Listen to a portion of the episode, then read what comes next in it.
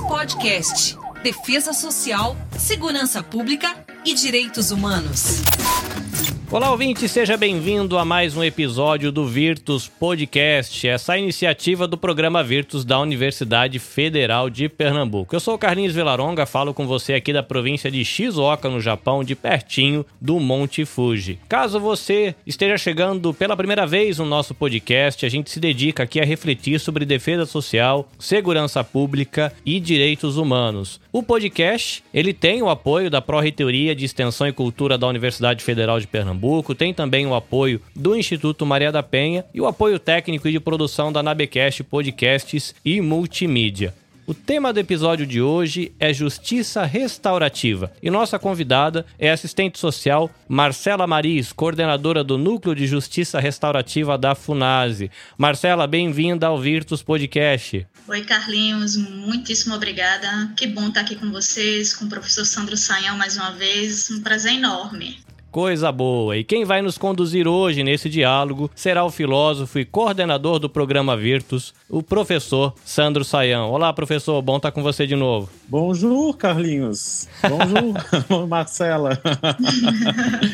uma grande oportunidade, mais uma vez, da gente conversar. Falando em francês, estou aqui direto da França, então a gente está com essa grande possibilidade aí de, de conectar Brasil, França e Japão, né? Um grande abraço, teremos um, um, vamos ter certamente um grande programa. Muito bem. Ouvinte, o que é justiça restaurativa? Justiça restaurativa seria viável? A que contexto ela se aplica? Essas são algumas das perguntas que nós vamos responder hoje. Então o meu convite é de que você ajuste direitinho o seu fone de ouvido, regula bem o seu volume para você não perder nada.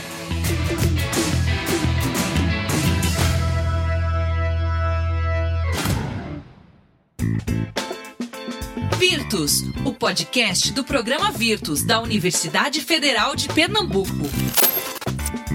Professor Sandro, estou muito curioso para a conversa de hoje, porque normalmente quando a gente fala de justiça, a gente pensa em justiça retributiva, vingança, ficar nervoso com o que aconteceu e brigar com todo mundo. E a gente falar de justiça restaurativa deixa a gente meio encucado, que parece uma contradição de termos. Estou muito curioso com o papo de hoje. Pois é, Carlinhos, pois é, queridos e amigos ouvintes, pessoal que está acompanhando aí os nossos podcasts, podcasts do Virtus, né? É uma alegria a gente estar tá junto e utilizando esses meios de comunicação, então, para a gente ampliar nossos horizontes, os nossos conhecimentos, a forma como a gente compreende as coisas. A gente tem um tema é, já bem conhecido, mas para muita gente ainda é desconhecido, que é a justiça restaurativa. E a gente tem uma grande convidada, uma grande amiga também, a Marcela Maris, né? Que bom que tu estás aqui com a gente, conversando com a gente. Marcela é, vou pedir para ela se apresentar porque o currículo dela também é bem grande. E mas vou destacar então que tem a sua formação básica em assistente social, também é mestrando em direitos humanos, né? Que é uma honra para todos nós, nós que somos professores lá dos direitos humanos, então temos alunos. É, um grande abraço aí para Arthur, né, para Arthur Stanford, que, que orienta a pesquisa, que é orientadora da pesquisa. Marcela é assistente social, mestrando em direitos humanos, coordenadora uh, do Núcleo de Justiça Restaurativa da FUNASE, né, também participa uh, de outras atividades ligadas à OAB, vou deixar para ela falar mais especificamente dessas outras atividades, mas Marcela, muito bem-vinda ao nosso podcast. É, seja bem-vindo entre nós, sinta-se à vontade para tu falar e para tu uh, usar esse espaço para apresentar o teu trabalho, para apresentar a tua pesquisa, mas principalmente para a gente agora depois discutir sobre justiça restaurativa. Muito obrigado pela tua presença. Eu que agradeço, Sandro, muitíssimo obrigada, né, falando aqui de Recife. Como o Sandro falou, eu sou Marcela, né? Sou assistente social. Atualmente eu coordeno o núcleo de justiça restaurativa da FUNASE, que é a fundação que executa, né, que coordena as medidas socioeducativas de semi-liberdade e internação no estado de Pernambuco, né? Também sou mestranda em Direitos Humanos pela Universidade Federal de Pernambuco, professor Sandro aí, meu professor. É, estudo, pesquiso justiça restaurativa em especial no sistema socioeducativo. Atualmente, eu tô como, estou como membro colaboradora né, da comissão, da subcomissão de justiça restaurativa da OAB, que para mim tem sido uma satisfação, uma honra estar nesse espaço de discussão e debate. E é isso, eu agradeço demais a oportunidade de conversar, né, de a gente dialogar sobre um tema que para mim tem sido de muito caro, um tema onde eu tenho me dedicado, né, através de estudos, de pesquisa, um tema onde eu tenho me debruçado bastante para tentar é, compreender da melhor forma possível suas as questões da justiça restaurativa em especial, né, nessa conjuntura, nessa nesses tempos né, a justiça restaurativa conectada aos problemas socios, políticos e econômicos da nossa sociedade. Então, assim, é, então, para mim é um prazer a gente estar tá dialogando, conversando, tendo esse bate-papo né, sobre, sobre justiça restaurativa.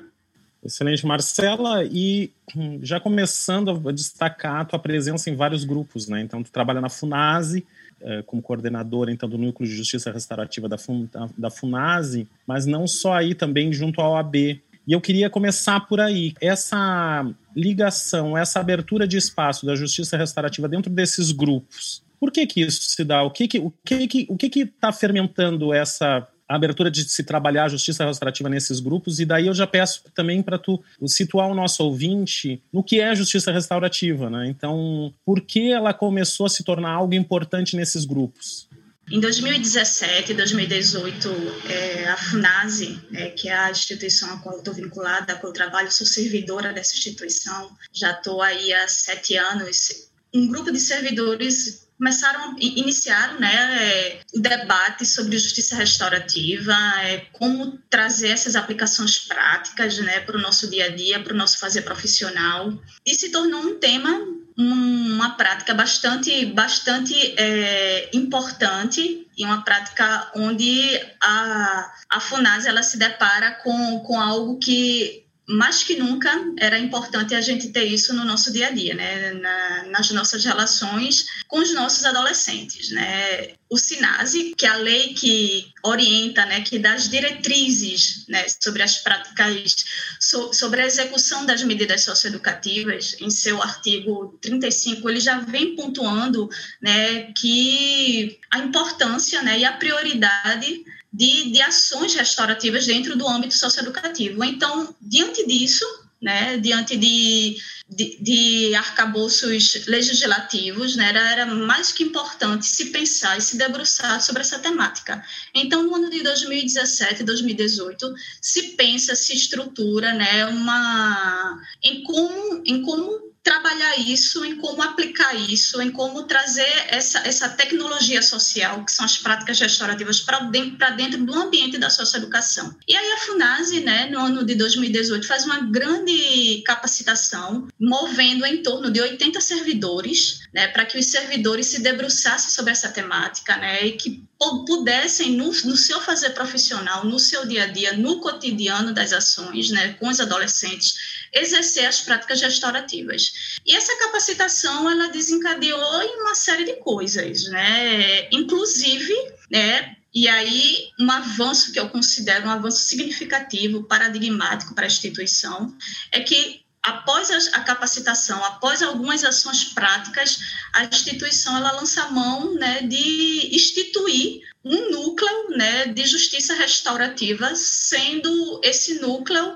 também um dos pilares né, de como essa instituição ia, a partir de então, reger suas ações, né, principalmente com os então, adolescentes. Deixa eu entender um pouco, e até eu acho que é para o nosso ouvinte também entender. A FUNASE, ela, ela é uma, uma instância socioeducativa, é isso? De, isso, é. De adolescentes e jovens isso, infratores. Isso, tá jovens okay. que, que e, com, cometeram atos infracionais como a gente está aqui num adjetivando, botando mais uma palavra ligada à justiça, né? Então, justiça restaurativa agora não é uma justiça punitiva. Então, é, esses, esse jovem, o, o, o, tipo de infração que ele fez, o tipo de, de delito que foi cometido, né? Em que medida ele pode ser restaurado? Em que medida isso tem essa possibilidade de ser restaurado? É algo grave que levou ele para a FUNAS? Eu estou perguntando para o que eu acho que é a pergunta que também o nosso ouvinte faz, né? Só para a gente entender um pouco esse adolescente que está lá, o que, que ele fez, o que, que levou Sim. ele até lá e como essa medida pode ser, então, uma medida de. que, que eu acho que é importante destacar essa questão socioeducativa, né? Que tu fala. Sim, como a gente compreender sim. isso?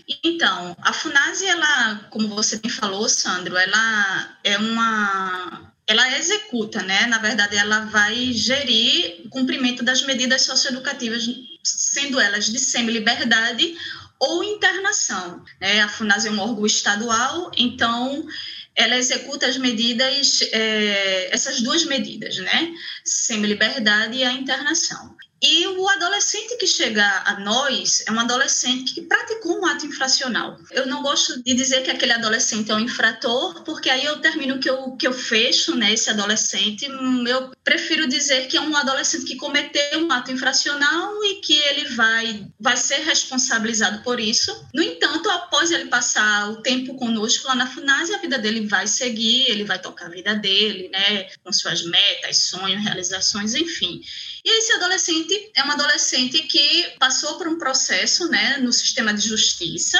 O juiz lá executou, determinou né, que ele iria cumprir uma medida socioeducativa. E aí esse adolescente ele chega para nós qual é a grande intenção, né, em a grande proposta com a justiça restaurativa? É que essa medida, o processo da medida socioeducativa, mais que nunca ele precisa ser para além de um processo de responsabilização, mas um processo restaurativo, um processo de onde o adolescente ele vai ser ouvido, onde, onde o adolescente vai ser vai passar por, um, por um, um, momento de encontro, de diálogo, de histórias contadas, um momento onde se vai olhar não o ato infracional, né, mas a gente vai olhar todas as dimensões que fizeram com que aquele adolescente cometesse, chegasse a cometer um ato infracional. Né? Então, a justiça restaurativa ela tem, é, diferentemente da, das perspectivas punitivas, né, de vingança, como o Carlinhos trouxe, ela vai lançar mão de um olhar macro-sociológico, né, que olha para o, o, o, ato infracional ou o delito não com um aspecto dogmático, né, um aspecto etiológico que simplesmente é, encerra aquele sujeito em um sujeito criminoso, né, mas a partir de, um, de lançar um olhar macrosociológico a partir de todo um contexto que envolve aquele ser social. E a justiça restaurativa ela tem tudo a ver com isso, né? Porque quando a gente lança a mão, quando a gente olha para o sujeito, né, como um sujeito capaz de se empoderar, capaz de, de, reconhecer suas perspectivas, de sonhar. Então a justiça restaurativa ela tem tudo a ver com isso. E aí, só só voltando, a Funase ela lança a mão de um núcleo de justiça restaurativa isso daí ele passa a ser algo instituído. Quando eu digo instituído, eu falo no sentido de foi criado por meio de portaria e não é mais um grupo de pessoas que é um que, que estão ali uma boa vontade de fazer um trabalho, mas um, um elemento que compõe agora o corpo da instituição. Então, independente das pessoas que estejam ali, existe um núcleo de justiça restaurativa. As pessoas vão passar, mas o núcleo ele vai ele pertence agora como um uma coluna né, do trabalho que vem sendo desenvolvido na FUNAS. A gente sabe que as medidas socioeducativas elas são regidas né, por perspectivas pedagógicas é, e, no entanto, associar isso às tanto as medidas pedagógicas quanto as medidas restaurativas, a gente dá um salto, um salto qualitativo né, em, como, em como se dá né, o processo dessa medida socioeducativa. E tentando responder, Sandra, a tua pergunta, o que é justiça restaurativa? Isso daí a gente poderia passar aqui a manhã toda conversando e discutindo sobre esse tema. É consenso, é quase, é quase um consenso que a gente não tem um, um, um conceito fechado, né, uma definição do que seja justiça restaurativa, porque, na verdade, a professora eu gosto muito quando a professora Fernanda Rosenblatt ela diz que a justiça restaurativa é, é um conjunto de práticas em busca de uma teoria. Mas eu gosto de dizer que a justiça restaurativa é um é quando a gente lança um novo olhar, né, para para o conflito, para as questões infracionais e a gente olha aquilo a partir de uma perspectiva de diálogo, uma perspectiva de empoderamento, né? uma perspectiva de, de olhar o ser social como um ser em suas complexidades. E eu gosto de dizer que a justiça restaurativa é um uma alternativa de se pensar um conflito, né, onde as partes elas passam a ser as protagonistas, né, os atores, né, em chegar a uma solução daquele, daquele conflito que, que pertence pertencem a elas, né? Que pertencem a elas, elas são as, os verdadeiros, são os verdadeiros atores, né? Do processo conflituoso. Então, assim, a gente é, é, a gente vai ter vários conceitos, pessoas, vários autores, né?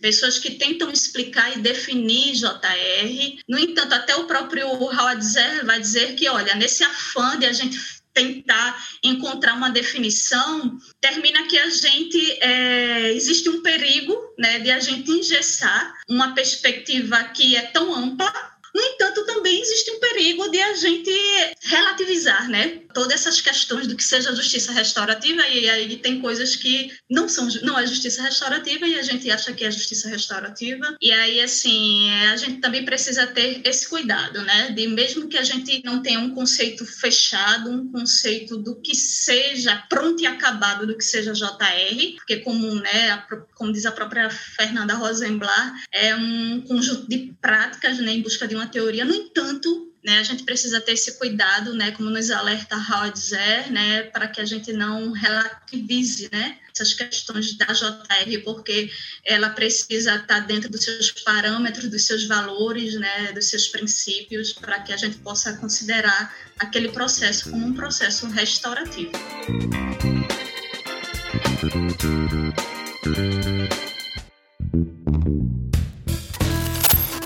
Pois é, dentro de, de, desse cenário, e aí tu me corrige se eu, se eu tiver errado, é no sentido de que a justiça se esforçando para ser justa. Não sei se é um pouco isso. A, justiça trabalhando para ser justa abre um novo caminho, né? E nesse novo caminho ela resolve agora pensar na restauração, pensar na reparação, né? Muito mais do que pensar na, na punição, muito mais do que pensar em como né, a, a, justiça pode funcionar agora, sendo mais justa, se dedicando a reparar, ou mesmo conduzindo, ou mesmo criando estratégias para que os sujeitos envolvidos numa determinada situação possam achar novas formas de agir, né? Uns para com os outros. Me parece que isso é algo um pouco desafiador nessa sociedade que deseja a voracidade da, da punição, né? Nós paira sobre as nossas cabeças a ideia que a gente tem uma, uma justiça complacente que é um, é um mito, né? É, ela é complacente com certos grupos sociais, né? Com outros, ela é extremamente perversa. A justiça sim, não sim. é à toa que nós temos uma das maiores populações carcerárias do mundo. É, mas a, a, minha, a, a minha pergunta é um pouco isso, para que a gente possa entender essa abertura de um novo caminho da justiça onde a gente a justiça consegue visualizar em determinadas situações que a gente pense colocar esses sujeitos num contexto de reparação, isso significa ser um ato mais justo, ser um acréscimo, né? É, é um ganho se fazer a justiça restaurativa em, resta, em, em relação a uma justiça mais punitiva, seria isso? É um ganho humano, sim. Hum, é, mas eu considero, Sandro, que a gente aprendeu justiça como algo muito institucional, né? A gente, nós aprendemos uh, o conceito de justiça como algo ligado ao direito, como algo ligado às instituições de justiça, e justiça ela passa a ser um valor humano, né? E aí a gente potencializar isso, trabalhar isso é um grande desafio.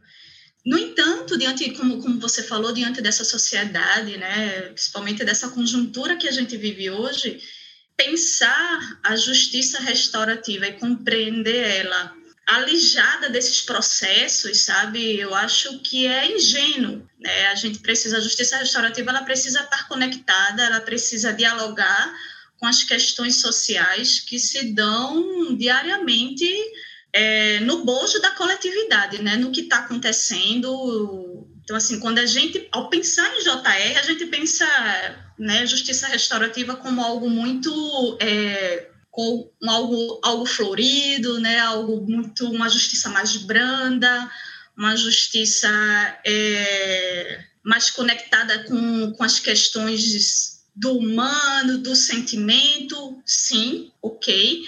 No entanto, a JR ela é, é ela é uma justiça de de tensionamento, né? E aí é importante que se diga isso. A justiça restaurativa é uma justiça de tensionamento. Ela está se colocando como uma alternativa a esse modelo que tu falas, é, segregador, esse modelo que é, mais que nunca promove e provoca desigualdades sociais. Né? E a justiça restaurativa ela se coloca como alternativa a isso. A partir do momento que ela se coloca como alternativa a isso, ela é uma justiça de tensionamento, uma justiça de contraponto, né? E, e pensar na JR, né? De onde, como é que ela, como é que ela nasce? A, a, efervescência, a efervescência da justiça restaurativa, ela vai se dar nos, nos anos 70 a partir dos movimentos de direitos civis nos Estados Unidos, a partir dos movimentos feministas, a partir do movimento abolicionista, né? Então é importante a gente entender essa conexão da JR, né, com o abolicionismo penal, com o movimento de vítima, né, com a vitimologia. Então, a JR está conectada com essas questões que se dão no, nas lutas sociais, né? A JR ela, ela vem do, dos processos sociais, dos movimentos sociais, justamente contrapondo, né, essa justiça de vingança retributiva, essa justiça, essa justiça que é, tem um estereótipo, né, daquela, das pessoas que vão verdadeiramente sentir o peso da justiça, né? Então, assim, tu falas perfeitamente do encarceramento em massa que a gente vive hoje, né? E aí a JR, ela, ela surge nesse contraponto de algo que a gente mais que nunca vê, gente, mais que nunca a gente tem visto que pouco tem resultado, pouco tem sido efetivo, né? Que é você olhar para a prisão como a única pena, né, a única solução capaz de resolver né, as questões é, da violência ou as questões é, do cometimento de algum ato lesivo, danoso, né? E aí a gente, a JR, ela ao contrário disso, ela se lança como alternativa a essa, esse modelo punitivo, né? Inclusive, a gente está pensando aqui em restauração né, e reparação, e parece que a tua fala toda tem por trás dela a ideia de que nós podemos mudar, né? O ser humano pode reconfigurar suas ações. E isso também Eu, não é algo muito sim. simples de ser aceito, né? Claro, e assim, a gente, eu gosto muito de pensar JR como um movimento dialético, sabe? Um movimento capaz de. É, que, que ele está dialogando di, diariamente com o cotidiano. E a, as transformações, elas se dão no próprio cotidiano, né? Não é, não é fácil, é um desafio tremendo, principalmente dentro, dentro das perspectivas né, desse modo de produção econômico, a gente sabe que para cada modo de produção existe um modo de punição. Pensar, lançar mão de algo que é um contraponto a isso precisa ser realmente algo muito bem pensado, muito bem estruturado.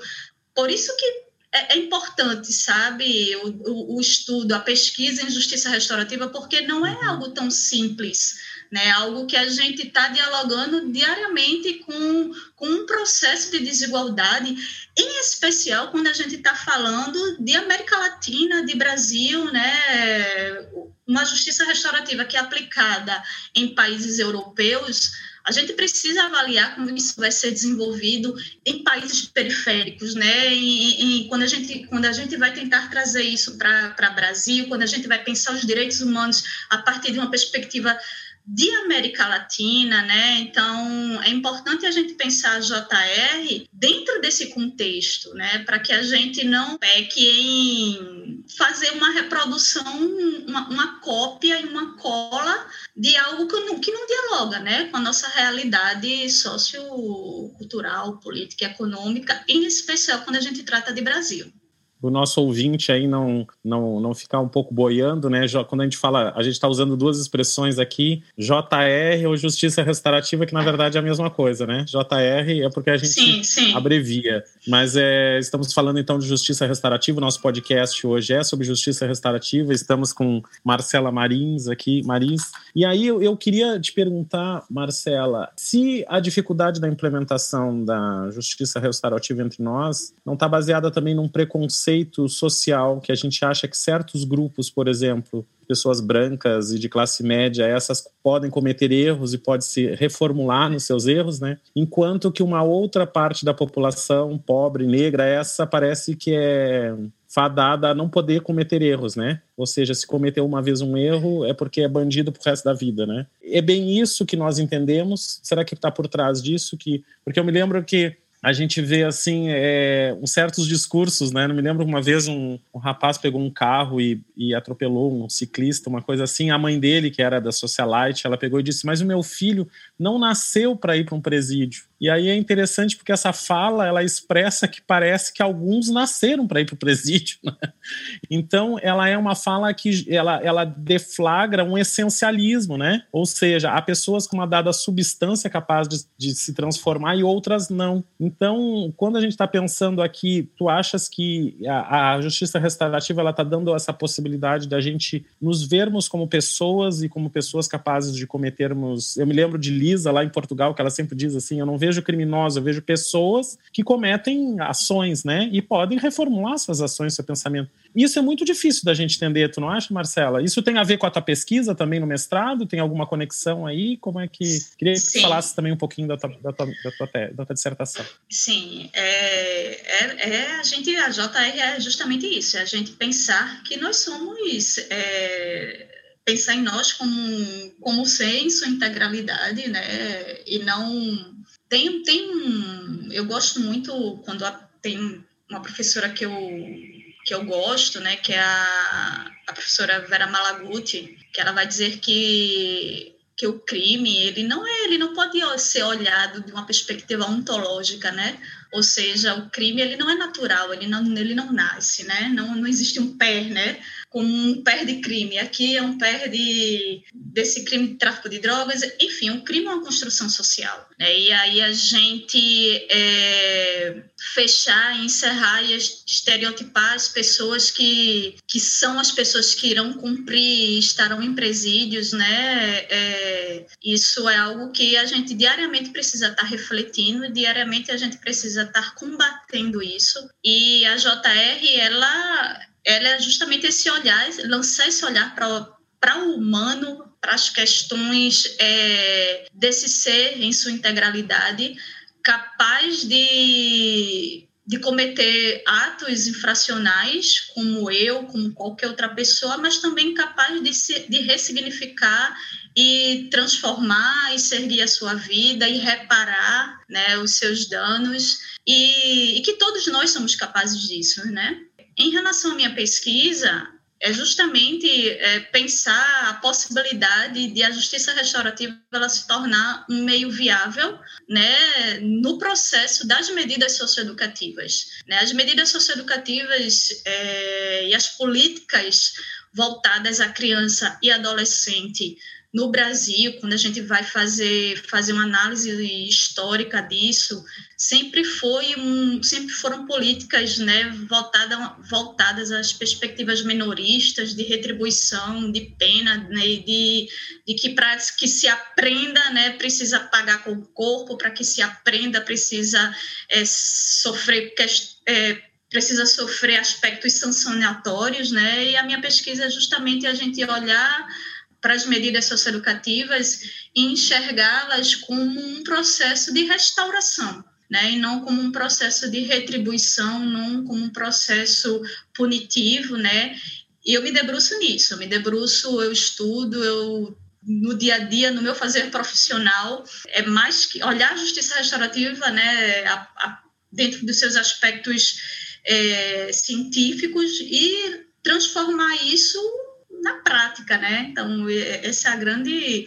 A gente faz pesquisa para isso, para fazer, para levar o que a gente vem pesquisando para o nosso dia a dia, para a sociedade, e pensar a JR como uma possibilidade de se, de se fazer justiça, né? Uma alternativa de pensar a justiça para além daquilo que que muitos pensam, né, que para que o adolescente aprenda, ele precisa ser punido, ele precisa passar por um processo de retribuição e a gente enxergar a JR como um, um processo de reparação, né, um processo de, é, de restauração, a gente consegue atingir esse adolescente em, em, toda a sua complexidade, né? É um desafio enorme isso, porque, veja, a gente está falando, quando a gente fala desse adolescente, a gente fala da família, a gente fala da comunidade, né? A gente, porque esse adolescente ele vai voltar para a comunidade, então, assim, que, quem é essa comunidade que vai abraçar, né? Porque esse adolescente ele não pertence ao Estado, né? Ele pertence à sua família, ele pertence à comunidade, aos seus amigos, aos, ao, às suas relações, aos seus amores, né? E aí, como é que esse adolescente ele volta? O que é que a gente está fazendo dentro desse processo que ele está conosco, né? Então, se a gente nesse processo, nesse tempo, seja de seis meses, um ano, oito meses, se a gente acha que ele está ali apenas para cumprir um tempo, a gente precisa ressignificar o nosso olhar sobre esse adolescente e sobre a nossa prática, o nosso fazer profissional, né? Quando a gente pensa que esse período é um período de reconhecimento, de um período onde ele pode é, vislumbrar possibilidades e a JR ela tem ferramentas para isso, né, a partir das suas práticas, é um grande avanço, né? A gente avança. Né? São avanços significativos que a gente dá. Dentro dessa conjuntura que a gente vive hoje, sabe, Sandro, de tanta, de tanta desigualdade, uma, uma conjuntura de um, de um encarceramento em massa que mais que nunca, em especial nesse período que a gente vive de pandemia, né, as desigualdades mais que nunca sendo potencializadas. Quando a gente tem um novo olhar, quando a gente troca as nossas lentes para esse ser acho que a gente já potencializa bastante as nossas relações e a gente dá um grande avanço, a gente dá um salto qualitativo, né, na nossa, no nosso dia a dia e no nosso trabalho. Então, eu penso que a JR, é, ela precisa diariamente estar dialogando com essas pessoas, a JR ela precisa estar tá, tá falando sobre os problemas que esses adolescentes vivem na comunidade. Quais são os problemas? O racismo estrutural, né? É, são adolescentes que, que diariamente se deparam com isso em suas comunidades. A JR ela precisa dialogar, ela precisa falar de racismo, ela precisa falar de homofobia, ela precisa falar de violência contra a mulher, né? A FUNAS ela tem uma ela tem uma unidade que está executando as medidas socioeducativas com as meninas, então a gente precisa trabalhar nessas questões de violências com as adolescentes também, né, as, as violências que elas sofrem, violências estruturais enquanto adolescente, enquanto mulher, né, enquanto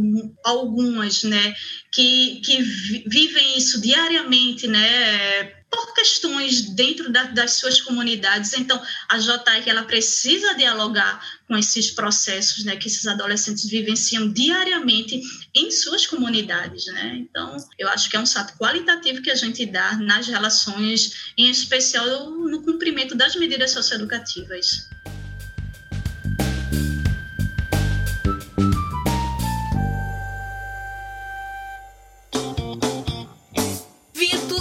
Podcast: Defesa Social, Segurança Pública e Direitos Humanos.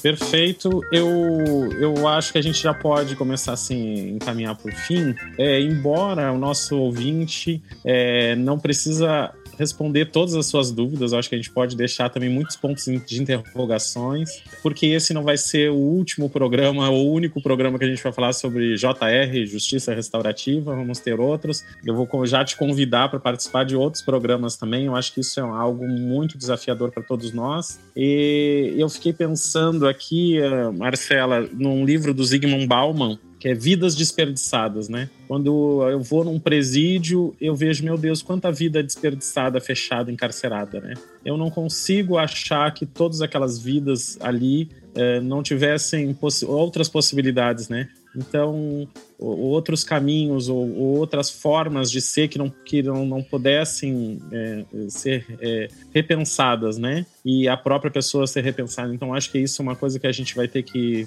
pensar a fundo. Eu te agradeço imensamente. Eu espero nos próximos programas teremos então aí pela frente um programa com Lisa também lá de Portugal. É, isso, isso que tu estás falando aqui, Marcela, também. Eu estou aqui na França uh, e a gente está vendo. A gente pensa muito no Brasil, né, como um foco de problemas. E aí a gente vem para um outro país e vê os adolescentes se matando, a gente vê os adolescentes se agredindo, a gente vê as mesmas muita violência sexual, muita violência doméstica, muito problema comunitário. Então, não é um problema, é um problema do mundo, é um problema de todos nós, um problema do nosso tempo. E eu te agradeço muito, não só pela tua participação aqui no programa, mas pela tua dedicação, que eu te conheço, pela tua dedicação de vida, tua entrega de vida. E ao te fazer esse cumprimento, cumprimento também a todos os colegas da OAB que tiveram também a coragem de fazer e, a, e, a, e o espírito inovador de fazer dentro da um, um grupo de trabalho, né?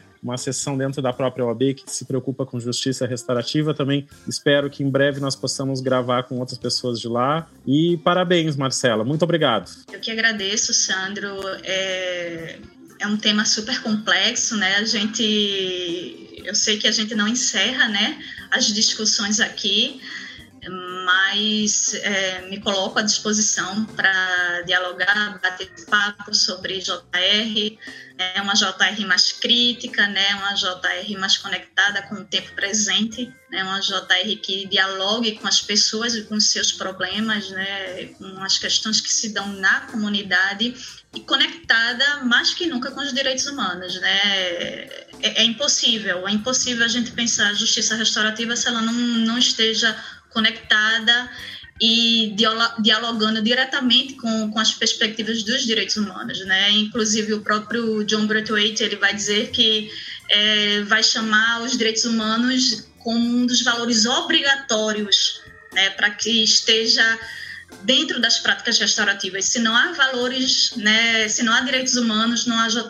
É, é disso que a gente está falando. Tá? A gente está, quando ela se lança como essa alternativa de olhar o crime a partir de uma outra perspectiva, de soluções é, a partir dos, do, dos próprios atores que, com, que compuseram, que participaram daquele ato conflituoso e não, e não o Estado, né?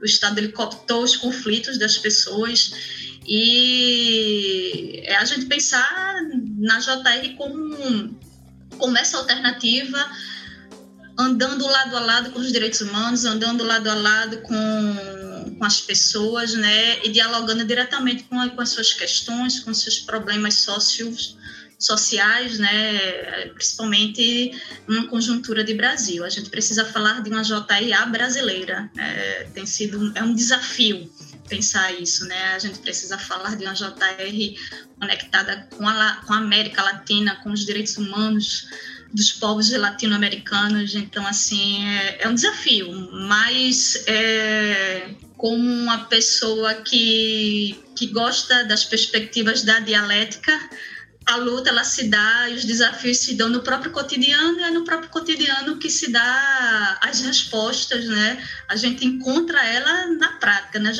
no dia a dia. Então, assim, nada está cristalizado, os processos estão abertos e aí a gente está aí para para empreender né, essas perspectivas de, de empoderamento das pessoas. Então, eu que agradeço a oportunidade, espero que tenha sido um bom debate, né? E me coloco à disposição para mais um encontro. Excelente, deixamos aqui então um abraço também ao professor Arthur Stanford, né, que Sim.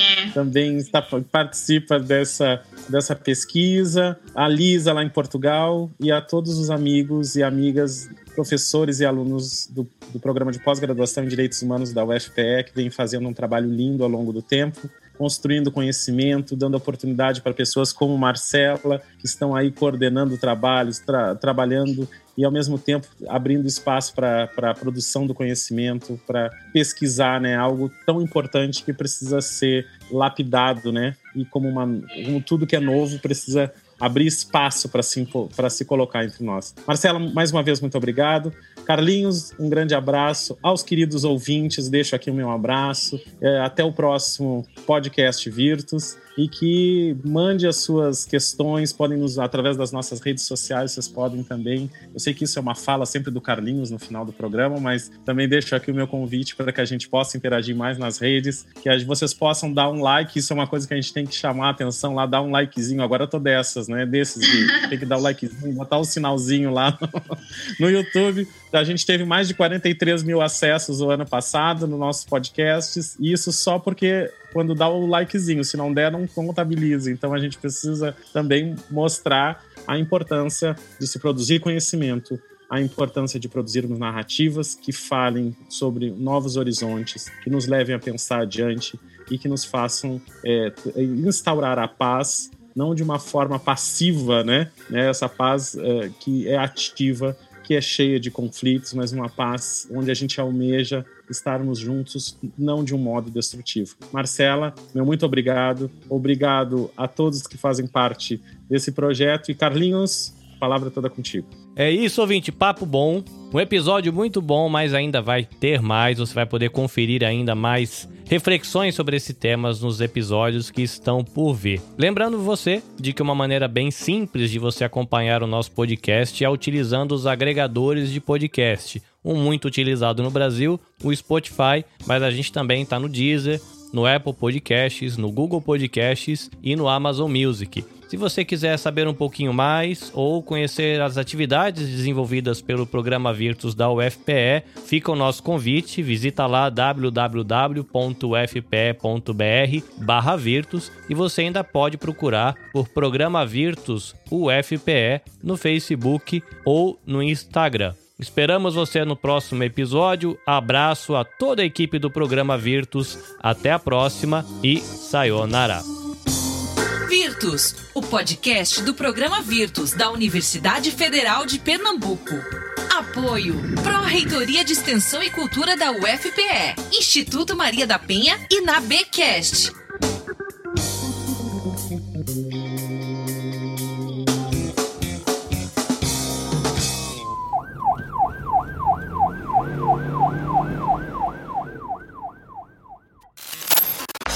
Este episódio foi editado pelo Nabecast. Saiba mais em www.nabecast.jp. Nabecast, conectando pessoas, desenvolvendo amizades, construindo parcerias e compartilhando vida através de podcasts.